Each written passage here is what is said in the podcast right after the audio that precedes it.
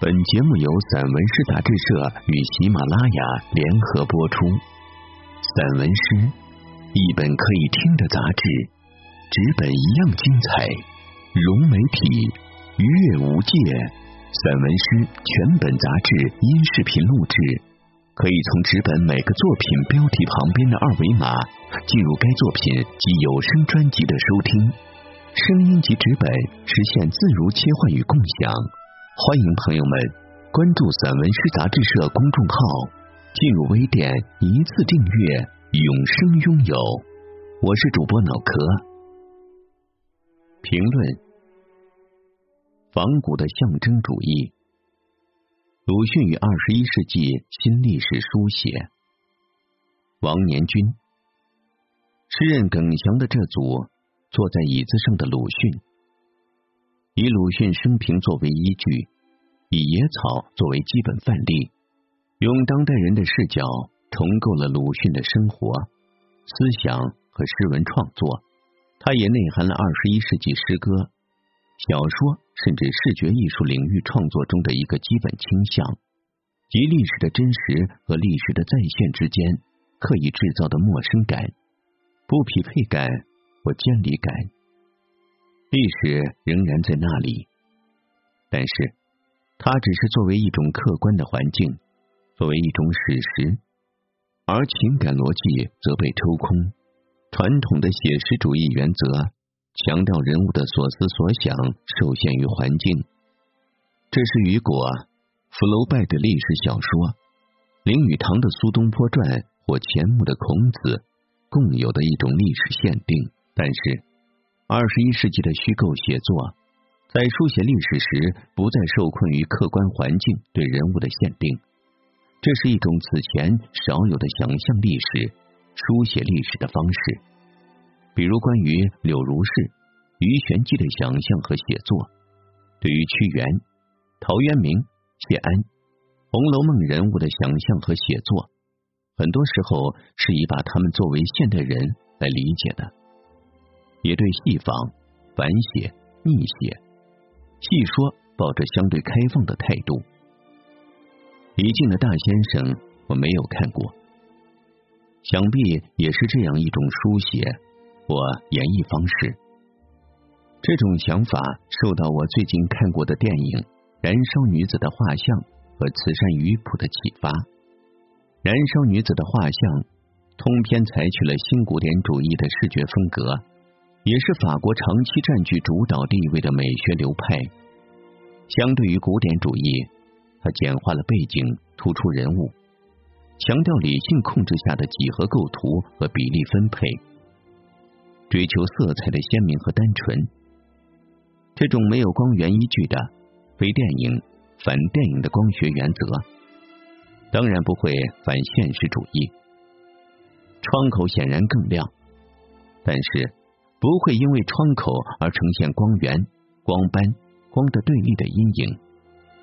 同样，《慈山鱼谱》则以东亚特有的古典山水画的构图，来呈现故事发生的前现代空间。作为传统士大夫被贬谪后精神情境的直接表象形式，这种书写有时实际上是一种解读。就像说贾宝玉和林黛玉是第一对现代意义上的爱情伴侣，同样是言之成理的解读。不过，这种解读也不时表现出人物跟时代的格格不入和相互抗拒，因为那些历史人物往往深深的内在于自身历史的情感结构之中。同样，对鲁迅的书写也是如此。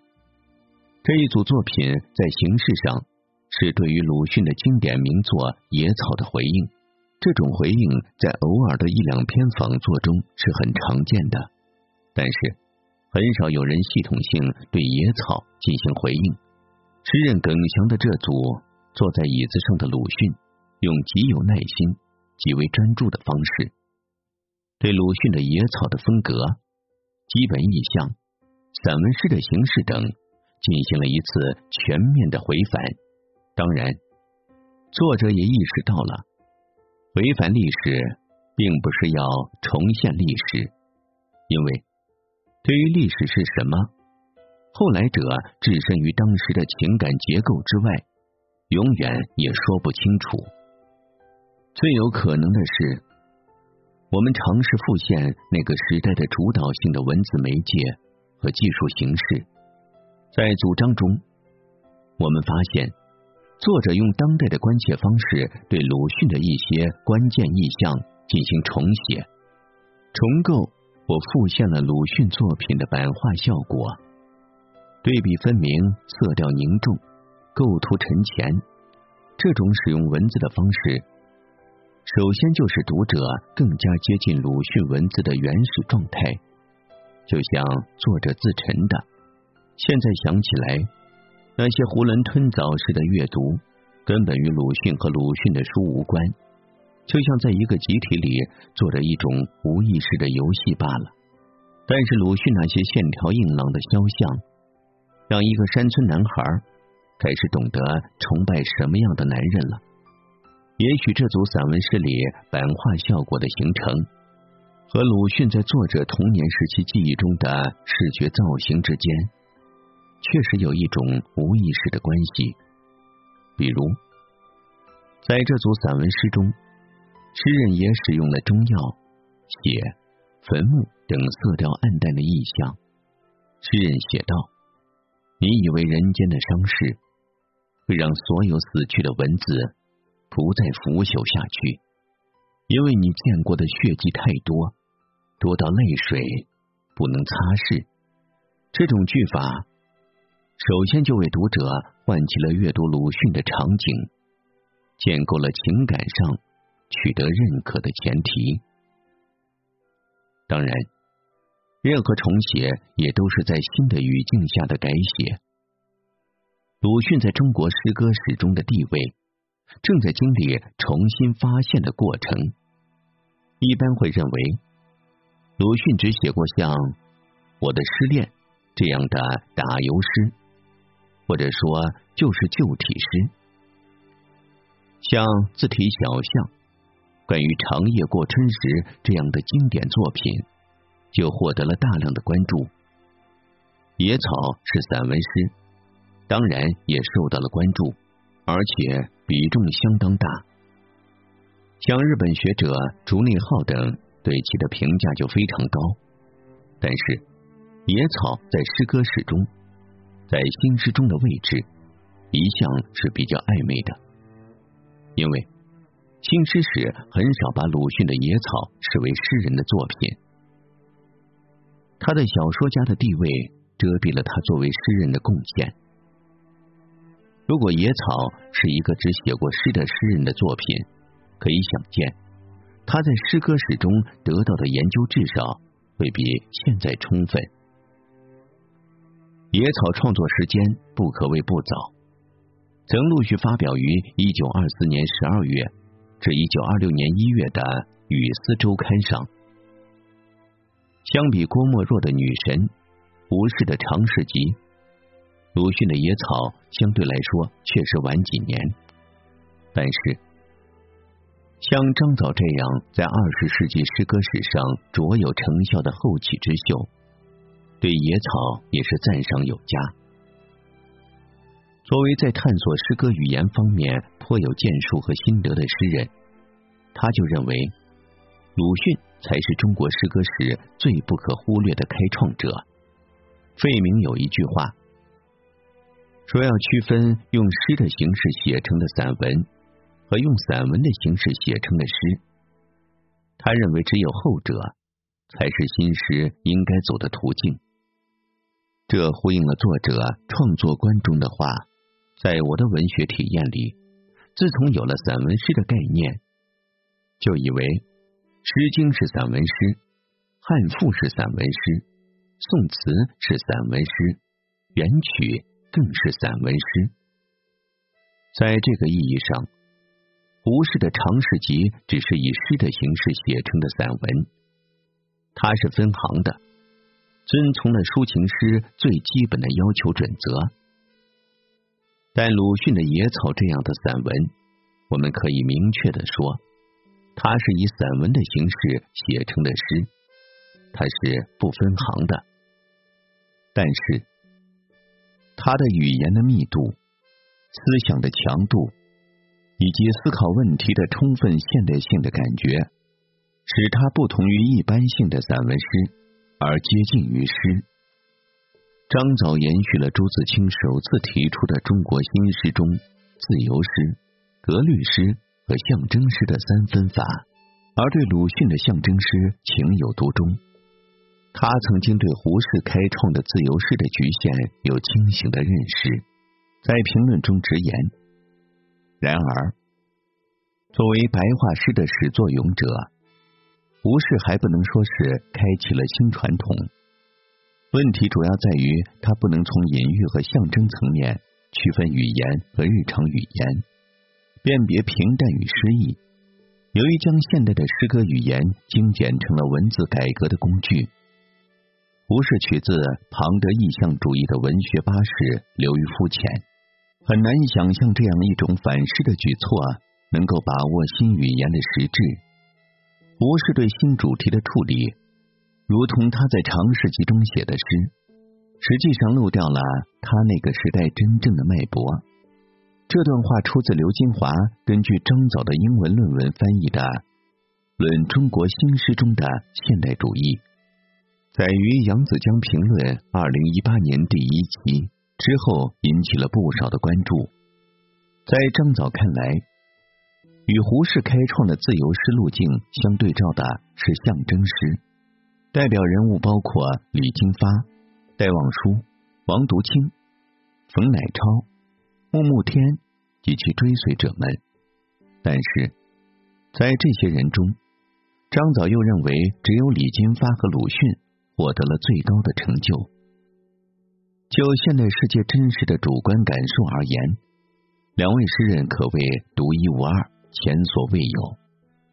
他们惊人坦率的承认，生命是一种诅咒，一个陷阱，在其中个体会持续的感到绝望与不满。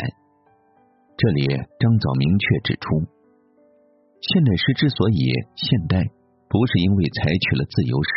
散文诗的形式，也不是因为采取了欧化的格律和新的节拍，而是诗中抒情主人公的现代意识。鲁迅是真的现代，这不仅在于他文章中前所未有的尖锐语调与文词，还在于生存困境已成为他首要的主题。压倒性的虚无主义成为野草独有的象征。张藻指出。鲁迅对生存困境的突出关注，以及野草中的虚无主义，才是他成为独一无二的现代诗人的关键。并且，他根据自己一以贯之的语言诗学的观念，指出鲁迅将生命危机等同于语言危机，因此将生活的绝望和语言的绝境联系起来。很难说。对鲁迅散文诗的诗歌史关注是因张藻而起，但确实从他开始，对这方面的研究开始增多了。在坐在椅子上的鲁迅这组诗中，诗人有意的回到了一种古旧的象征主义文学模式。他曾是鲁迅、李金发、卞之琳等那一代诗人的基本的情感结构。决定了他们对现代主义文学的想象和认知。这种技术上的造就和仿古，使坐在椅子上的鲁迅这组诗有一种特殊的阅读感觉，就像来自一个百年前的文学家的作品。但想要重写鲁迅是很难的，他是一个比如向杜甫致敬一样，一般作者不敢轻易触碰的主题。当然。作者本人说的很好，对此也有清醒的认识。鲁迅说过：“从来不朽之笔，须传不朽之人。”鲁迅走了，留下这么多不朽的文字，我们这些必朽之人，能在他的文字里呼吸上几口他的灵魂里的气息，也就算被鲁迅熏陶、滋养、教诲过。也不枉是一个读过一些书的人。因此，我不敢过多的思想鲁迅。为了给自己下台阶，就借用别人的说法，称自己时不时进入到鲁迅的文字里，是一个人在那里思想鲁迅。诗人耿祥在这里重构了鲁迅的一些面貌，他认为是私人构想的鲁迅的面貌，这为他对鲁迅的解读和再创造提供了相对自由的空间。比如，他写朱安。就用一种现代的、当代的意境，告别了五四启蒙话语的表达方式，来理解鲁迅和他母亲逼迫他娶的妻子之间的关系，对此进行了一种当代的解构的想象。其中很多画面都是从鲁迅从未关注的视角投递出去的目光才能看见的。为了弥补自己没有放脚的过错。朱安给粽子似的小脚穿上好大的绣花鞋。这句诗里饱含一个被时代抛弃的弱女子的无奈。当然，我们不是简单的通过作者对于朱安的想象而批评鲁迅，而是意识到了鲁迅式的困境，是五四那一代思想家必须付出的代价。而到了当代，我们这些被文化所哺育的人。却可以有更多的余裕去看待自己跟生活之间的张力关系。对朱安形象的重写，也意味着对看不见的旧人的重写。在库切重写《鲁滨逊漂流记》的福中，把小说的主角变成星期五，设想他是一个被割掉舌头的人。后现代原小说的特征，就是去逆写经典小说中的人物。把作为背景的次要人物作为主角，而主角光环的合理性则被质疑。朱安形象的变化，也折射了近一百年中国的革命、战乱、建设、发展中对待传统、对待新文化的态度的多重转折和重写。他和闰土不一样，在阶层位置上，朱安和闰土一样，都是历史上消声的人。但鲁迅对闰土有同情，而朱安只获得了鲁迅的冷遇。他早想以一位女人的清净之身为你死去。如果问罪于你的世界，真的需要一个祭品，只是心里的冷，让他走不到鬼魂那里去。朱安。很像一个渐冻人，他没有力气为你赴死。诗人采用了与第二人称的你对话的方式，呈现一个封建女性在革命话语、左翼文学中的诗语。朱安就像中国旧文化的肉身，作为一个幽灵放在鲁迅身边，要葬埋旧文化，就要葬埋这个活生生的人。但是，出于人道主义，又不能真的葬埋活着的生命。鲁迅只是搁置了对他的关注，任他在历史的残酷发展中自己湮灭。这让我想起《战争与和平》中同样有一个被历史湮灭的善良的灵魂，他就是罗斯托夫家的养女宋尼娅。他对尼古拉怀着不可磨灭的依恋和挚爱。这种情感并不比任何最崇高的情感卑微，但他却因为缺乏嫁妆，而最终开成了一朵谎花，成为除诡计多端的布里恩小姐之外的另外一位始终孤独的女性。这是历史逻辑的残忍与非人。诗人耿祥有意识的对这个幽灵般的角色给予了一些关注，他告诉我们。任何幽灵都是飘荡在真实的空间中的。幽灵是幽灵，意味着它是无法被放逐的，它是心事重重、挥之不去的，总是会回到人间，回到大街上，以它的还魂和重现，呈现出历史被遮蔽的部分。表达其路丛生的历史的复数可能。幽灵往往是单一线性叙事逻辑容纳不了的赘余物，是没有得到合理葬埋的生命，怀着怨愤、凄凉的感觉，重新回到人们已经忘却他们的生活。因此，朱安作为鲁迅身边的幽灵。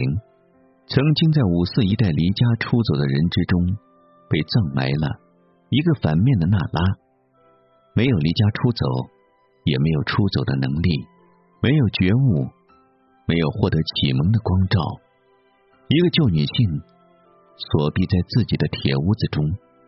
鲁迅甚至不愿意叫醒她，怕她忍受不了清醒之后的痛苦。而时过一个世纪之后。他又在后来者诗人的笔下重返人间，获得自己的一点点对生活的基本感觉。朱安的被发现，意味着我们已经从革命的逻辑进入后革命的逻辑，从启蒙的逻辑走向启蒙辩证法的逻辑。但这并不意味着鲁迅就需要为此而受到后革命的审判。鲁迅仍然是一个真诚、宽容、有同情心的鲁迅。朱安也是一个被历史残酷的卷入其中，而没有得到任何保护与关注的朱安。